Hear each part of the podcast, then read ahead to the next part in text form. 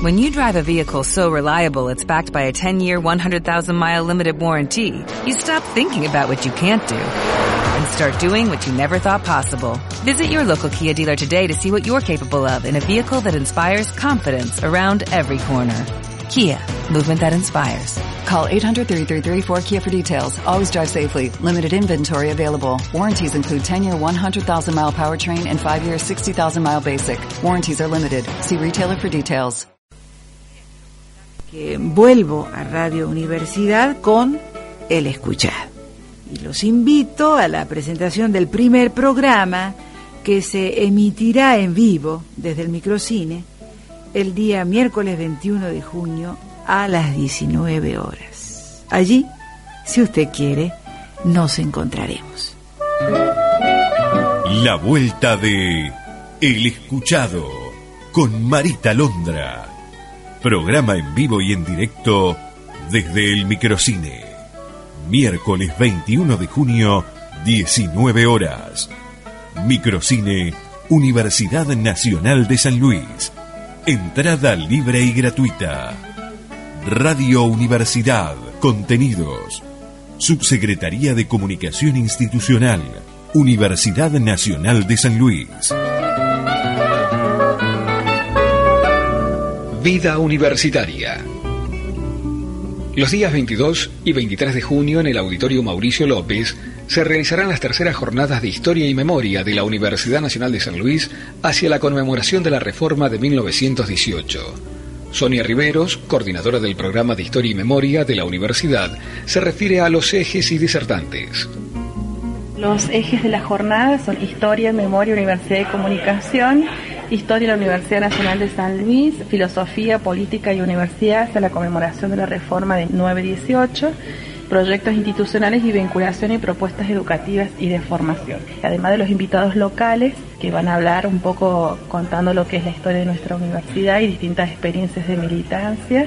También, bueno, vienen invitados especiales como Eduardo Rinesi, de la Universidad General Sarmiento, Gabriela Dicker, rectora de la Universidad General Sarmiento, eh, Horacio González, que dará una conferencia central el, el viernes, eh, después también eh, Dante Ramagli de la Universidad de Cuyo, Luis Garcés de la Universidad Nacional de San Juan y Laura Casareto de la Universidad Nacional de La Plata y Juliana Enrico de la Universidad Nacional de Córdoba. Fue Sonia Riveros, coordinadora del programa de Historia y Memoria, sobre las terceras jornadas de Historia y Memoria de la Universidad Nacional de San Luis, que se desarrollarán los días 22 y 23 de junio. Inscripciones. Jornadas Historia y Memoria, UNSL, arroba gmail.com. Vida Universitaria. Diversidad. Mezcla de estilos. Integración entre los pueblos del mundo. Todo con el arte. Todo con la música. Música sin fronteras. Sin fronteras. Música sin fronteras. Los sábados a la mañana, de 11 a 12, por Radio Universidad. Necesitamos de toda la sociedad para encontrar a nuestros hermanos. No hay que tener miedo, porque lo peor ya pasó. Si dudas de tu identidad o crees que alguien puede ser hijo de desaparecidos, comunícate con abuelas. www.abuelas.org.ar No los dejemos con la duda. Radio Universidad. Estudios y planta transmisora en Parque Universitario. Zona Rectorado. Ejército de los Andes e Italia. San Luis, Argentina. Radio Universidad.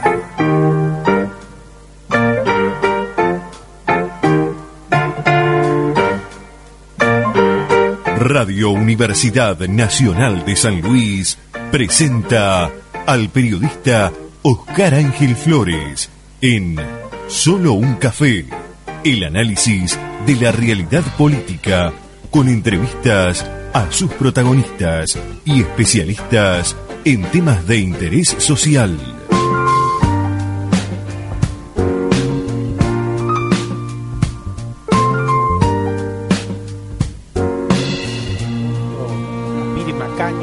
Presidente del Consejo Deliberante de nuestra capital. Gracias por venir, Piri. ¿eh? Buenas tardes. Gracias, Oscar, este, gracias por invitarme y bueno, felicitaciones por un nuevo, un nuevo año más con solo un café. Te esperábamos. Así es, ¿no? Y bueno, yo estaba repasando fotos. Todos los años hemos venido. Sí, cuando viniste el año pasado. Hoy un año particular, ¿no? Porque estamos en el medio de una campaña electoral.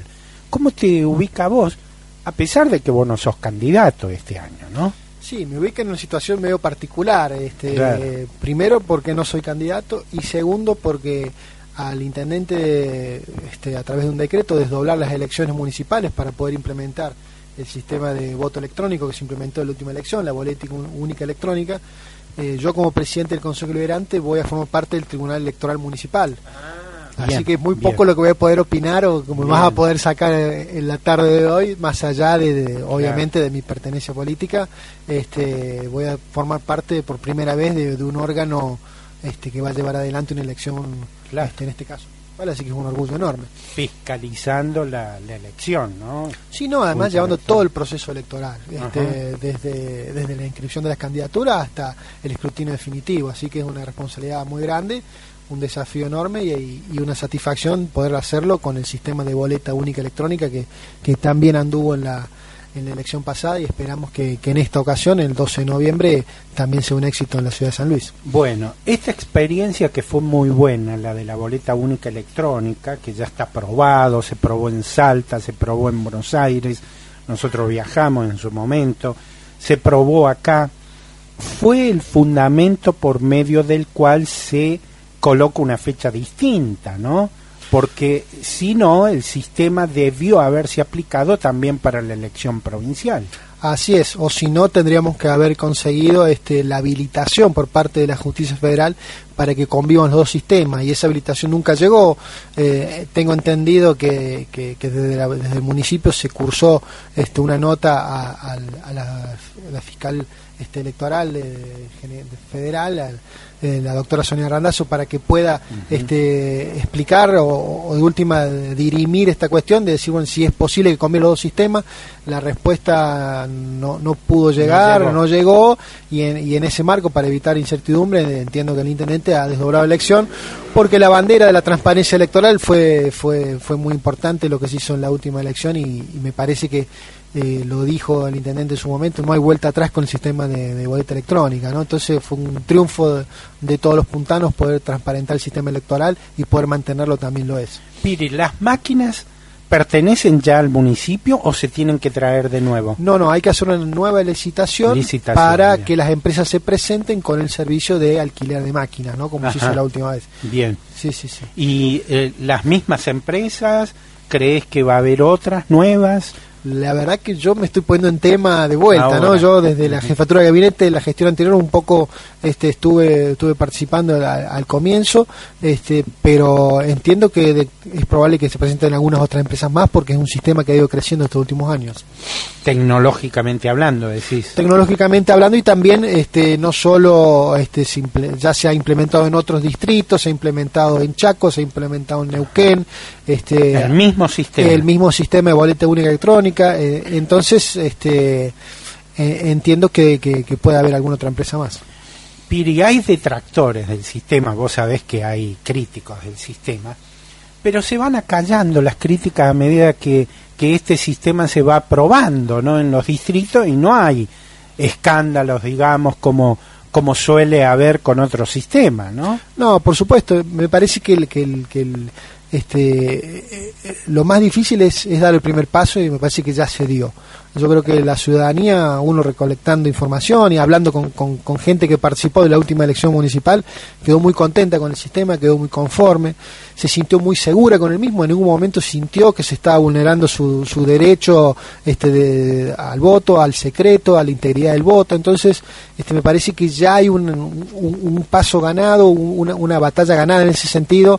Este, obviamente, todo lo que se pueda mejorar en transparencia, en integralidad y en, y en seguridad se, se va a hacer. Este, así que lo importante que, que, ya se probó fue un éxito y la, y la ciudadanía lo, lo, adoptó como propio. Y en cuanto al gasto, al gasto financiero operativo, ¿Es tan superior al otro? No, no es superior al otro. No es superior. No es superior al otro. No es superior al otro. E inclusive este, habría que contar también la disminución del gasto operativo de cada una de las fuerzas políticas. De tiempo, además. De tiempo y al mismo tiempo, como vos sabés, cada partido tiene que imprimir sus boletas, sí. tiene que repartir sus boletas, entonces los costos de impresión este, también se multiplican en función de la cantidad de fuerzas políticas, porque este, si bien hay una parte que, que una, una mínima cantidad de votos que imprime el Estado para, para poder garantizar la elección, los partidos políticos también imprimen este, mucha, mucha más cantidad de votos para poder hacer toda su campaña electoral, su, su campaña proselitista en los últimos días, repartiendo el voto, haciendo publicidad, entonces todo eso también se ahorra. Desde el Consejo Deliberante, tu, tu experiencia como presidente, digamos, en este corto tiempo, porque todavía es un corto tiempo, ¿ves un salto de calidad a partir de eh, intentar este año llegar a la figura del viceintendente, por ejemplo? Nosotros entendemos que sí, me parece que eh, los últimos años de la historia reciente de, la ciudad han demostrado que, que, es necesaria esta, esta garantía institucional para, para la figura este, de- del Ejecutivo Municipal. Eh, ha pasado en muchos casos en, el, en la cuales este, el intendente era un color político, el presidente Deliberante, que era el reemplazo natural en caso de que el intendente este, estuviera ausente o le pasara algo, o en su caso falleciera, era el reemplazante natural y a veces cuando no son de la misma fuerza política se estaba vulnerando este, la voluntad popular que había elegido a una fuerza política para que conduzca los destinos Claro. de la ciudad. Claro. Entonces la, la posibilidad de tener un, un viceintendente que va a ser parte de la fórmula este, electoral este, de, de- de- de la próxima campaña electoral, si en el referéndum del, del 23 de octubre, 22 de octubre este, se, se, se puede se puede lograr, va a ser una garantía y un salto de calidad institucional que, que nos va a permitir darle estabilidad a, a- a la, a la- a la democracia de la ciudad de San Luis. Viste en el comienzo de, de este encuentro, yo hablaba sobre la cantidad de jóvenes, muy jóvenes, que forman parte de las listas. Y no solamente de un partido, de todos los frentes políticos, los jóvenes es como que arrasaron en las listas, ¿no? Hay además una especie de, no sé si de especulación o de opinión, subjetivamente hablando, que dice que hay como tensiones entre esa clase muy jovencita que viene y los intermedios, donde yo te puedo ubicar a vos, por ejemplo, ¿no? Porque ya tenés una experiencia electoral, un par de experiencias electorales. ¿Vos lo ves así, Piri? No, no lo, no lo veo así. Este, de todas formas, no me bajé de la categoría de joven, por favor. Pero Joven veterano. joven veterano, joven con experiencia acumulada. Sí. Eh, no, a mí me parece saludable. Lo, lo más importante es que, que cada, cada persona, en este caso si son jóvenes o no, tomen, tomen esto con mucha responsabilidad. No- Bien. esto no es un juego, este, acá estamos representando los intereses de la sociedad, de los vecinos que te votan, y, y si lo tomamos con responsabilidad, con compromiso y con dedicación, y obviamente con, con coherencia y con valores ideales, me parece perfecto. Bien. ¿Crees además que esta incursión de los jóvenes está como sacando de encima a los veteranos? Pasa en el radicalismo, que llega a discutirse una cuestión porque los viejos es como que hay que o jubilarlos y los viejos reaccionaron y fueron a la justicia. ¿Cómo lo ves? No, lo veo como una como una puja entre sectores este, dentro de, de un mismo de una misma fuerza política.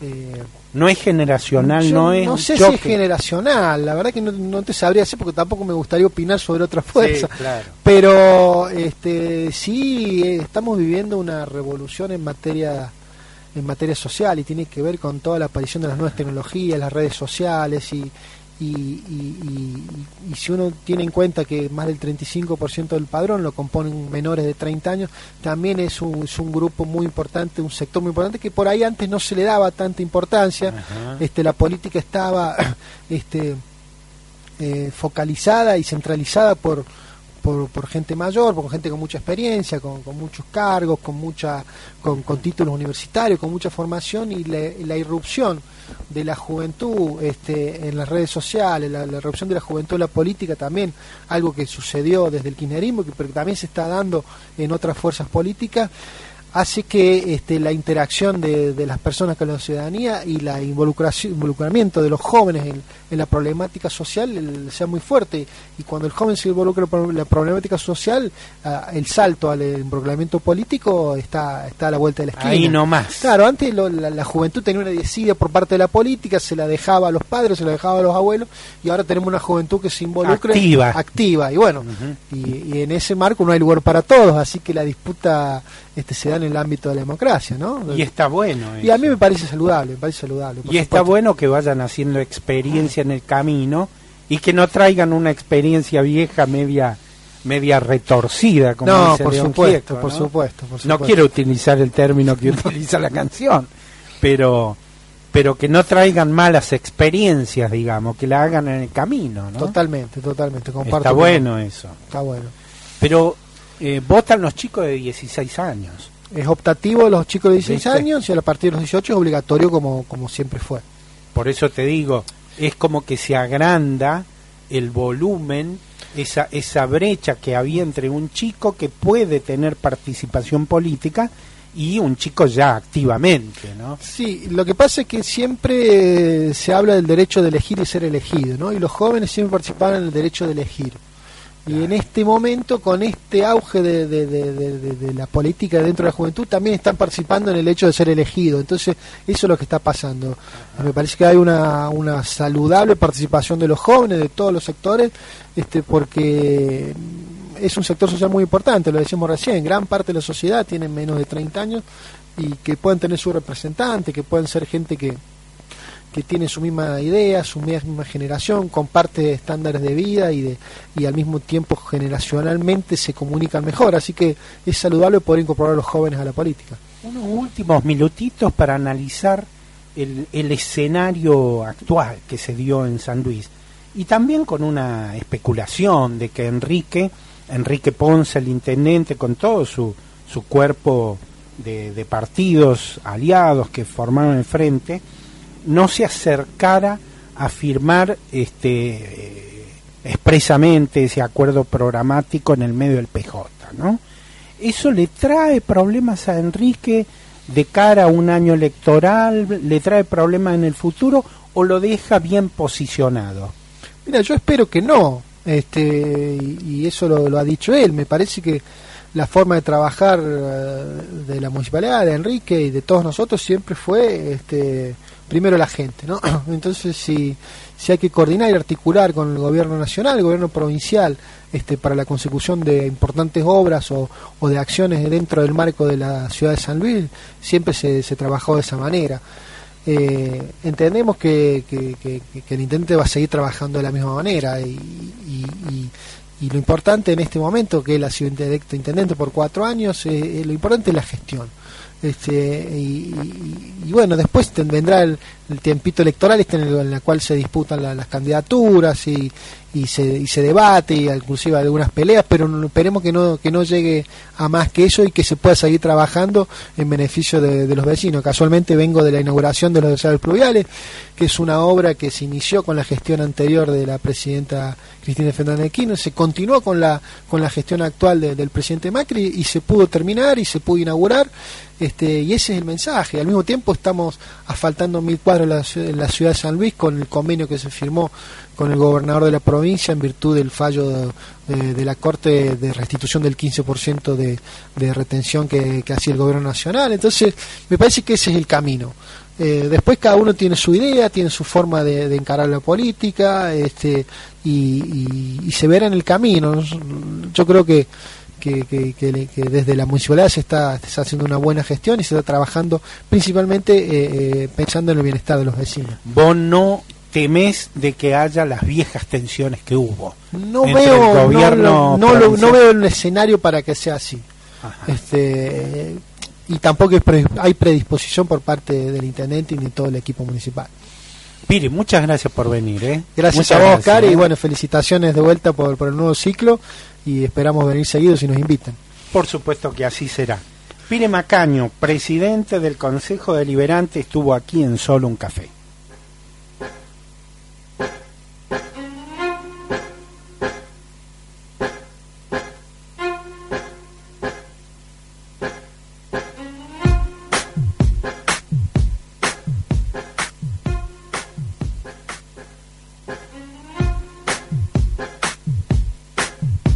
Solo un café. Conduce Oscar Flores con la producción de Ivana Pereira.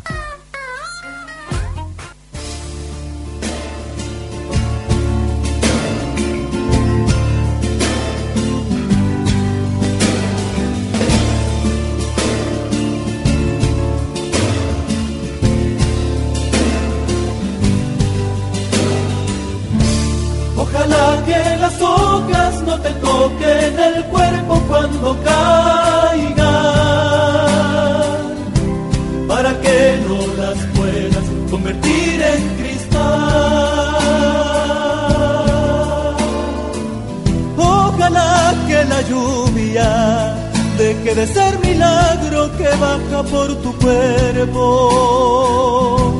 Ojalá que la luna pueda salir sin ti. Ojalá que la tierra no te bese los pasos. Ojalá se te acabe la mirada constante, la palabra precisa, la sonrisa perfecta. Ojalá pase algo que te borre de pronto, una luz cegadora, un disparo de nieve. Ojalá por lo menos que me lleve la muerte para no verte tanto, para no verte siempre en todos los segundos, en todas las visiones.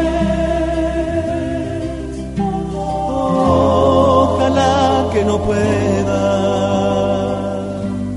tocarte ni en canciones.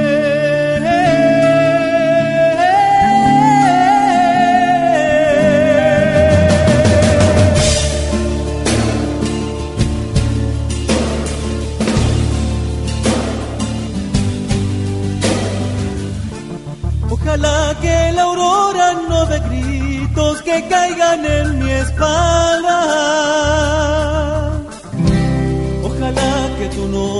Se le olvide a esa voz. Ojalá las paredes no detengan su ruido de camino cansado. Ojalá que el deseo se vaya atrás de ti. A tu viejo gobierno de difuntos y flores. Ojalá se te acabe la mirada constante, la palabra precisa, la sonrisa perfecta. Ojalá pase algo que te borre de pronto, una luz cegadora, un disparo de nieve. Ojalá por lo menos que me lleve la muerte para no verte tanto, para no verte siempre, visiones. Ojalá que no pueda tocarte ni en canciones. Ojalá pase algo que te borre de pronto, una luz cegadora, un disparo de nieve. Ojalá por lo menos que me lleve la muerte para no verte tanto, para no verte siempre, en todos los segundos,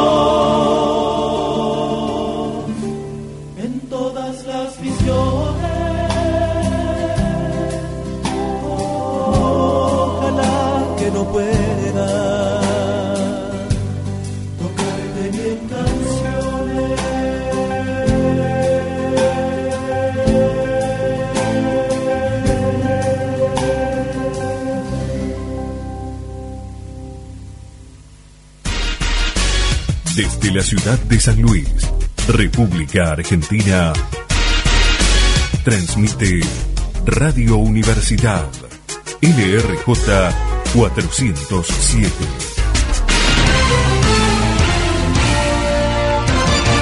Servicio de noticia en Radio Universidad. Boletín informativo. La actualidad en dos minutos. Donde la protagonista es la cultura y sus diversas expresiones. Desde el jueves 22 de junio a la hora 20, con la conducción y producción de Norma Báez, por Radio Universidad.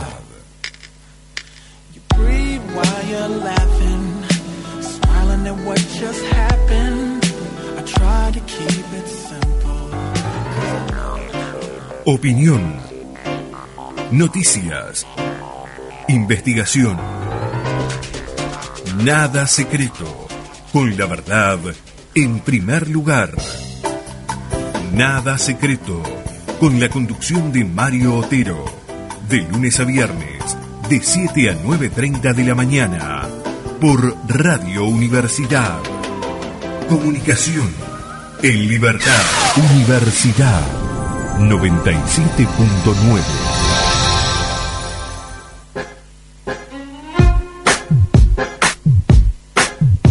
Solo un café.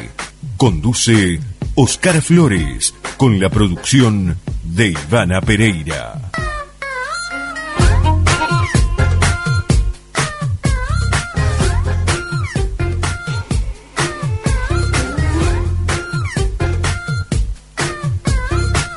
Bueno, ya estamos aquí en, en, contacto en este último bloque, esperando, por supuesto, a nuestro invitado, que es Juan Pifunes, que incursiona ahora en la lista de los candidatos a diputados provinciales por el departamento Pueyrredón y que eh, es uno de los jóvenes valores que, eh, por supuesto, intentará llegar a la Cámara de Diputados. ¿eh? Le damos unos minutos nada más a Juan Pifunes que seguramente ya está llegando a este estudio. Bueno, lo anticipado anoche fue momento de intensas este, eh, intensas gestiones para cerrar la lista de los candidatos en los distintos frentes electorales y esto se vio reflejado en prácticamente todas las redes sociales. ¿eh? Se dieron a conocer eh, todos los candidatos o los precandidatos que ya quedaron oficializados. Por ejemplo, en el frente de Cambiemos Avanzar, la Junta Electoral Partidaria oficializó a los candidatos de la denominada lista Unidad, que eh, había estado cuestionada judicialmente por uno de los sectores eh, en la Unión Cívica Radical, por medio del cual se llega a, la justicia a cuestionar el modo en cómo se llega a conformar esta lista, digamos, para eh, representar a este frente electoral que lleva a la UCR a avanzar de Poggi al PRO y otros partidos. ¿eh? Bueno, eh, finalmente la Junta Electoral oficializó la lista unidad y se dieron a conocer así, de esa manera, todos los candidatos o considerados precandidatos que van a ser de la partida de ese frente. Dentro del Partido Justicialista, por supuesto que también ya se había dado a conocer prácticamente la totalidad de los candidatos, salvo algunas localidades, algunos departamentos que se desconocían, pero ya se había dado a conocer la lista casi completa de los diputados provinciales, de los concejales, de los candidatos a senador, de los departamentos, y faltaba saber cómo iba a quedar constituido el tema de San Luis Somos Todos, ¿eh? que lleva eh, o que representa a los intereses políticos de la municipalidad de la ciudad de San Luis. ¿eh? Así es que mm, finalmente quedó quedó conformada la lista, eh, no solamente para Pueyrredón, sino para algunas otras ciudades y departamentos, o sea que ya prácticamente al día de hoy todos, pero absolutamente todos los frentes electorales quedaron eh, allí inscriptos en el marco de la, eh, la dirección o la Secretaría Electoral a nivel provincial. Ya no hay misterios en cuanto a que si se especulaba a último momento se iba a haber algún otro acuerdo político. Ya prácticamente están distribuidos los sectores que van a formar parte de la elección eh, eh futura, ¿eh? de la elección ahora, tanto a nivel de los cargos de diputados como de los concejales, eh, los cargos provinciales. Así es que bueno, vamos a guardar unos minutos nada más porque eh, confirmó la visita eh, de Juan Pifunes, eh, ya estaba saliendo para el estudio, así es que le damos unos minutos escuchando un tema musical desde estudios y después ya lo estamos saludando seguramente a él.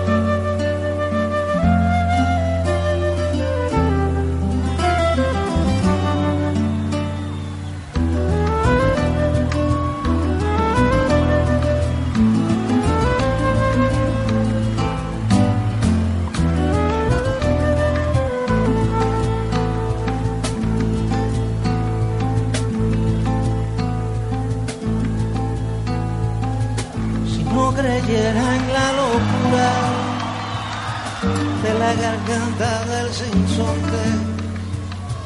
Si no creyera que en el monte se esconde el trinón y la pavura. Si no creyera en la balanza, en la razón del equilibrio. Si no creyera en el delirio, si no creyera en la esperanza.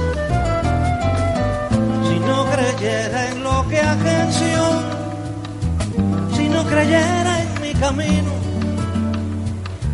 si no creyera en mi sonido, si no creyera en mi silencio, qué cosa fuera, qué cosa fuera la masa sin cantera, un amasijo hecho de cuerdas y telas un revoltijo de carne con madera, un instrumento sin mejores resplandores, que lucecita montada para escena, qué cosa fuera corazón, qué cosa fuera, qué cosa fuera la masa sin cantera, un testaferro del traidor de los aplausos, un servidor de pasado en copa nueva, un eterno de Dios en el ocaso, un hervido con trapo y lentejuela. Qué cosa fuera corazón, qué cosa fuera, qué cosa fuera la mano.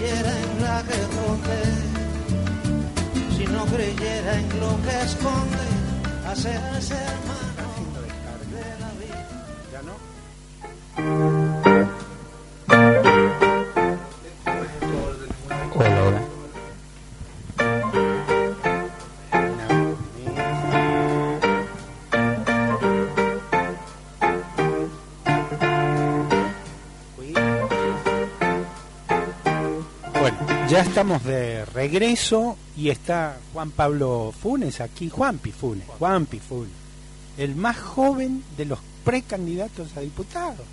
¿Cómo estás? Bien. Bien, bien, muy contento. La verdad que orgulloso, esta es la primera nota como, como precandidato ah, ¿sí? que estoy dando porque, bueno, quería esperar las confirmaciones y obviamente uno quería las oficializaciones pertinentes. La verdad que contento por, por el reconocimiento y también por por la esperanza y la expectativa que, se, que uno va generando. ¿no? ¿Te Y- acordás cuando yo te entrevisté el año pasado que te hice una pregunta directa? Yo dije, ¿vas a incursionar en la política? Sí. ¿Y qué me contestaste? que es que me encantaba y que había que seguir trabajando, pero que obviamente que No uno- era tu tiempo en ese Sí, eh, creo que fue en el 2015 Cuando se decía que podía ir como candidato concejal. Sí, Y claro. me parecía que no era el momento preciso para empezar a, a incursionar. Lo dijiste, Quizás en la política uno incursiona de diferentes maneras. Para mí todo es política, pero eh, en, en- en la cuestión electoral, en la cuestión de, de, de las elecciones directas, porque después, bueno, uno le ha tocado después el jefe de programa de deporte social y luego secretario de deporte y eso eh, es netamente una acción política, pero Ejecutiva. Sí, y, y hoy, y hoy nos toca la parte más linda, que es ser parte de eh, esta democracia hermosa que hay que cuidar todos los días. Así que contento, feliz, sobre todo por, por, la, por el reconocimiento, creo que también es un reconocimiento al trabajo y, y también en esto de la renovación de, de caras y de nombres y de personas, me parece que, que es bueno que se ocupen los lugares y tiene que ver mucho con, con el ímpetu, con la juventud y el empuje que uno pone en cada una de las cosas que hace. Sí, Juanpi, eh, vos tenés experiencia legislativa, porque vos estudiaste en Buenos Aires, estudiaste abogacía y como tal eh, formaste parte como asesor de, de tu mamá, Sí, siendo sí, diputada De, de muy nacional, chico, quizás. ¿no? De muy chico fui asesor. Primero era asesor mientras que estudiaba. Luego fui un poco más protagonista en las asesorías hacia mi mamá en diferentes comisiones. La verdad que me parece un Aprendiste lugar. mucho, sí, ¿no? Sí, me parece un lugar que se puede construir mucho siempre y cuando haya voluntad política. Me tocó de vivir diferentes momentos dentro de, de la comisión de, de, de las diferentes comisiones de la de la Cámara de Diputados también Estuviste en deportes. Sí, tuve la Sí, comisión sí. de deporte, tuve la comisión de legislación general, la verdad Ah, que comisiones ah. importantes, comisión de Esa es legislación muy penal importante, ¿no? y siempre muy vinculado con todos los asuntos constitucionales, mi, mi tesis de, de, de toda la de, de la abogada de derecho y además del posgrado siempre se dedicó mucho a la, a la parte electoral constitucional. Ah, Eh, mira, me dediqué mira. mucho a estudiar la parte electoral, pero con respecto a la normativa, porque en los últimos años de, de kirchnerismo se impusieron o, o- o se trataron muchas eh, muchas medidas que hoy por hoy ya las tenemos naturalmente eh, aceptadas, como las primarias abiertas simultáneas obligatorias, Claro. como el- eh, que los chicos de 16 años pudieran votar, que hoy parece algo normal, pero que en ese momento eran de, de muy de muy avanzada y que había que investigar y había que estudiar. Así que bueno, me parece me parece que es un lugar hermoso para construir y, y uno tiene que seguir trabajando y, y sobre todo acompañando al, al ejecutivo en todas estas cuestiones que, que está queriendo implementar. ¿no? ¿Participaste directamente en la elaboración, redacción de algún proyecto de, de tu vieja? Sí, Ivana? sí, ¿Sí? eh, participamos mucho. Yo me, me puse muy al hombro porque algo que me toca mucho. Justo estábamos hablando de temas con respecto a la discapacidad y mi mamá logró que ella como diputada y todo el equipo que conformamos logró la ley de perros guías algo que, Ah, que no estaba que no estaba muy en ese momento hoy ya es natural y eso es lo maravilloso de las leyes cuando empiezan en la implementación porque hay muchas que se que se quedan y hay que trabajar fuerte para que no se queden solo en el papel sino Claro. que se vean reflejadas en la sociedad entonces la verdad que uno bueno trabajamos fuerte en eso y, y hoy me parece que es un derecho ya adquirido y eso es lo maravilloso que se ve en la parte legislativa ¿Y ahí participaste directo vos? participé muy fuerte sí, sí. Sí, la verdad que fue algo que, que costó al principio pero que después era algo que era hay, hay leyes que, que surgen con la naturalidad. Y a pesar de por ahí que, el- que la conformación del, de, la, de las diferentes comisiones no eran eh, afines políticas o no eran un momento de, de mucha afinidad eh, creo que salió muy bien y se trabaja. Hay mucho de la política de, de- de charlar del diálogo de, de consensuar y me- eso me parece que es muy bueno porque soy no trato tanto de imponer sino de tratar de, dialogar y consensuar porque me parece que ahí es donde están los mayores beneficios de la sociedad ¿Y acá qué soñas impulsar? ¿Como proyecto, como idea? ¿Tenés algo ya? Sí, estamos, en realidad ahora estamos elaborando, hace muy poquito que, que surgió todo, uno está además en la ejecución y en la, y en la parte ejecutiva y tiene que trabajar fuertemente también en eso, sin dejar de lado, se tiene que vivir un poco el tiempo, pero uno no quiere dejar de lado la gestión porque a uno le pagan obviamente que para, para que cumpla esa gestión, entonces vamos a seguir cumpliendo con éxito eso y obviamente empezar a elaborar todo lo que son los proyectos eh, de ley que tenemos algunas ideas interesantes de que tienen que ver obviamente que por una cuestión de cercanía con el deporte pero también con la con las personas con discapacidad y con ¿Te y con- interesa eso? me interesa ¿Te mucho, interesa? me parece que tenemos que trabajar para, para cambiar algunas realidades, pero sobre todo tenemos que pensar en profundizar algunas cosas. Eh, Por ejemplo, y con respecto a la discapacidad me parece que tenemos que trabajar fuertemente para que haya una igualdad, para que tengan la equidad y, y una equidad real, no una equidad de palabras. De, y, y la verdad que soy mucho de, de concretar, así que espero que, que dentro de la Cámara pueda, pueda sacar muchas cosas importantes, porque después las voy a querer ver implementadas y las voy a exigir ver implementadas, porque la verdad que me interesa mucho la transformación que se puede dar. Las instituciones tienen que estar para transformar la vida de las personas, no para simplemente discutir sobre diferentes opiniones.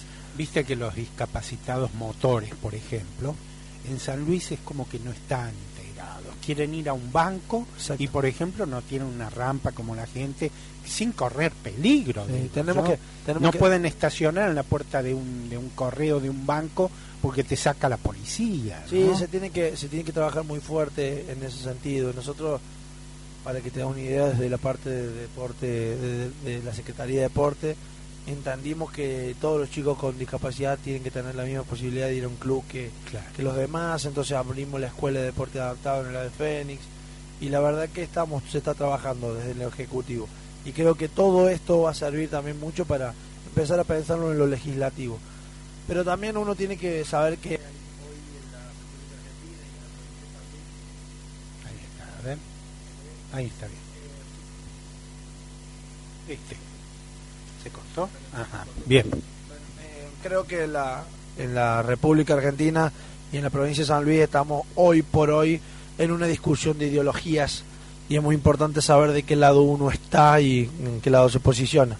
Ninguna ideología es negativa o positiva en su totalidad, pero obviamente que uno va a estar y, y tampoco uno cree en los absolutismos. El absolutismo de decir que todo está bien o todo está mal me parece que es un error de concepto pero lo que sí uno puede estar más cerca o más alejado y defender a una persona o a otra y me parece que la verdad que ayer yo me indigné es una persona que trabaja mucho por las personas con discapacidad eh, y trato de no generar tanto tanta discusión porque me parece que en la construcción es lo que uno puede marcar la diferencia. Pero realmente estoy indignado. Recién seguramente mucha gente se, se indignó a la par de lo que me pasó a mí. Y la verdad que con esto de, la quita de las pensiones para la discapacidad es algo aberrante. Y, y mm, me molesta en esto de- y no por querer confrontar o no no hay que utilizar a la discapacidad para la política. Totalmente. Eh, Totalmente y no quiero atacar a nadie en particular porque parece que yo me posiciono en una posición y ataco a los que están defendiendo eso. Pero la verdad que hay momentos en los que uno espera que lo humano lo humano pase y traspase a lo político Y que uno se tiene que manifestar y decir bueno en esto mi gobierno se equivocó El límite es este. Exacto, mi gobierno se equivocó, Claro. bueno, vamos Claro. a hacer los reclamos pertinentes, nos podemos equivocar, se puede equivocar, vamos a corregir. Pero ya la sistematización de decisiones en contra de las personas que más eh, necesitan, el Estado, uno puede pensar que el Estado necesita, eh, puede pensar que el Estado tiene que estar más presente o menos presente, pero no creo que ninguna persona que, que tenga un corazón noble y que quiera meterse en la política por el objetivo que nos metemos en política, que es transformar vidas, ataca a los más vulnerables. Y cuando yo veo que mm, hubo un ataque a los jubilados, cuando yo veo que se ataca a los trabajadores y se cierran fábricas, y cuando yo veo que ahora se ataca a los discapacitados, utilizo la palabra atacar por ahí, no es una palabra correcta. Que, Afectar. Que en vez de, de- en vez de afectar algunas otras cuestiones, se, se cuestiona y se empieza a trabajar eh, para achicar los montos de las personas con discapacidad, y a mí naturalmente me surge ponerme en contra. Claro. Y yo no trato de estar en contra de nadie, sino a favor de alguien, de mi gobierno, de mi provincia, de mis líderes políticos. Yo estoy a favor de eso. Pero cuando alguien me ataca o perjudica a una persona con discapacidad y nos afecta a todos naturalmente. Y ninguna persona que pueda ser un poco coherente con sus sentimientos internos, muchos de los que van a ser candidatos de, de Cambiemos, de la oposición, a mí me gustaría escucharlo decir, la verdad que mi gobierno se equivocó. Y la verdad que eso sería digno y yo la verdad que lo felicitaría y diría. Pero ayer cuando hubo una discusión en la Cámara de Diputados, que yo a la que espero ser parte, en vez de decir, bueno, sí, lo repudio y no importa, no dejo de ser más o menos de Cambiemos por repudiarlo. Sino bueno, es un repudio, es un llamo de atención. Miren muchachos, nosotros, pero digamos que las personas que eligen a los muchachos de Cambiemos son la gente de San Luis. Y la verdad que a mí me llama poderosamente la atención que esa obediencia eh, indiscriminada por cualquier cosa y que en el mismo momento se haga una se haga un proyecto de ley en con- eh, a favor mejor dicho eh, por, por expresar eh, el dolor por la muerte de una empresaria reconocida y que en ese mismo día eh, a mí me suena a una tomada de pelos me duele Claro. me duele que un puntano O sea, vos viste todo un Vi- vi escenario y lo vi de completo. afuera, y lo vi de afuera Claro. y digo, por eso mismo uno decide naturalmente involucrarse. Claro. ¿Y cómo no me voy a involucrar? Entiendo. Yo naturalmente me involucro en todo. Y me pueden decir de todo, pero no que no me involucro y que no me apasiono por las cosas. Claro. Uno me Totalmente. escucha hablar y naturalmente ve la pasión que siento por las cosas en las que vivo y por las personas a las cuales defiendo. Pero el mismo día es mucho. El mismo día en el que tenemos que rep- repudiar a, a una quita de pensiones, porque entiendo y yo no me voy, a, a mí no, que no me corran con lo de... eh, con Le- se le dio una pensión herencia. Sí, sí, está bien. a alguien que si no es. si alguien se aprovechó de esa situación y aprovechó y utilizó política el- el- políticamente Hay que al- quitárselo. hay que quitárselo claro. y, y también lo repudio, lo repudio naturalmente, porque una persona que se aprovecha de las personas con discapacidad para recibir más dinero o dice tener una discapacidad y eso no es, es igual de indigno. Claro. Ahora, que no me vengan a correr con, con, con la pesada herencia, porque si hay que achicar los costos, pensemos en todas las en todas las otras cosas que podríamos haber hecho a nivel nacional y no lo hicimos. Claro. Entonces, y en ese mismo día eh, expresar el, el, el dolor por la muerte, que yo no no no significa que, que que a mí me haya alegrado, al contrario, nunca te puede alegrar si vos tenés la condición humana el, el fallecimiento de nadie. Pero la oportunidad. Pero en el momento en que hay que defender lo que hay que defender, hay que ser responsables. Y hay que pensar que la gente, no hay que insultar la inteligencia de la gente. Eh, y, y- y más allá de las condiciones políticas, están las condiciones humanas. Y uno no puede ir en contra de las condiciones humanas, porque en sí eh, uno termina siendo rehén de la política y al contrario, uno tiene que ser un colaborador de la política y transformar la realidad de las personas hay que defender lo nuestro. Y en esto es muy importante porque eh, yo, como diputado, no voy a recibir las órdenes de nación. Yo lo voy a recibir de acá, de gente de la provincia, voy a escuchar a la gente de acá de los barrios, voy a escuchar qué es lo que se necesita. Por eso es la diferencia. A mí en Buenos Aires no me manda nadie. ¿Cuántos años tenés, Juanpi? 28. Wow. Es una linda... Vamos, vamos 28. bastante acelerado, pero bueno, uno es, es un apasionado de esto, ¿no? No, mi sonrisa es que yo te hacía un poco más. Un poquito. Sí. Es por la barba, por ahí. Me dejé la barba ahora para parecer un poco más grande. Gracias por venir. ¿eh? Bueno, muchas gracias. Perdón por apasionarme tanto No, un no, tema, pero uno no puede no apasionarse. No lo podés disimular. No lo puedo disimular. Y eso es lo más maravilloso que uno le puede pasar en la vida. Apasionarse con algo, defenderlo a ultranzas. Hasta la muerte. Y, y- y me parece que es un poco lo que en realidad necesitamos para seguir transformando este hermoso San Luis que tenemos. Y si nos equivocamos, decir, che, nos equivocamos, vamos para adelante. Pero no equivocarnos sistemáticamente, porque ya es una toma de pelo y parece que pasa. Si pasa, pasa.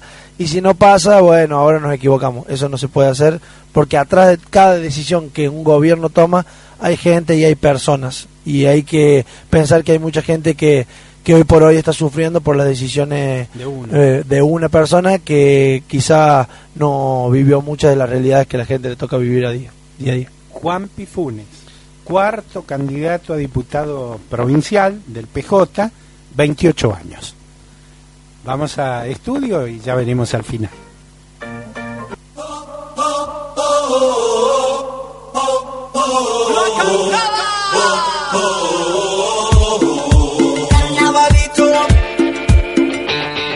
Te felicito, eh, Ocalcito, volviste, es importante tu programa. Y quiero saludar a Juanpi, él es muy capaz, de es muy sensible, eso es lo importante. Eduarda te habla y lo saluda a él especialmente y a vos, por supuesto. Bueno, besos a los dos.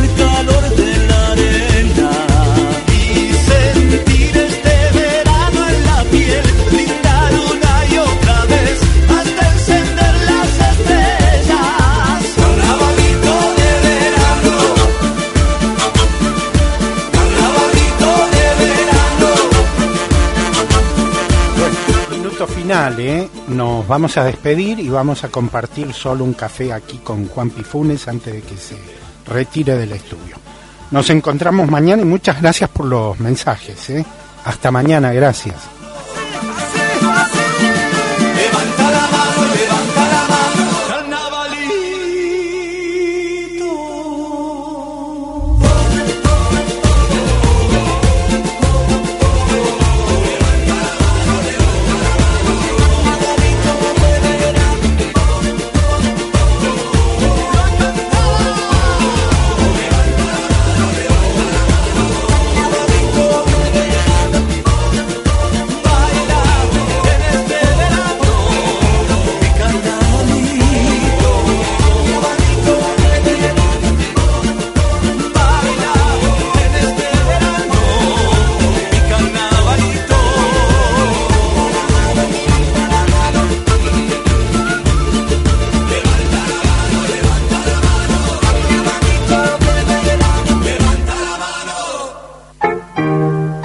Radio Universidad Nacional de San Luis presentó al periodista Oscar Ángel Flores en Solo un café, el análisis de la realidad política con entrevistas a sus protagonistas y especialistas en temas de interés social.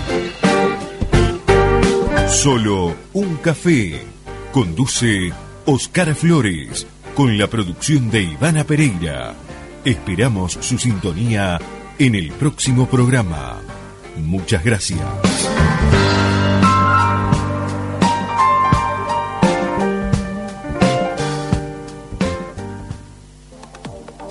Desde la ciudad de San Luis, República Argentina, transmite Radio Universidad LRJ 407. Servicio de noticia en Radio Universidad. Boletín informativo. La actualidad en dos minutos.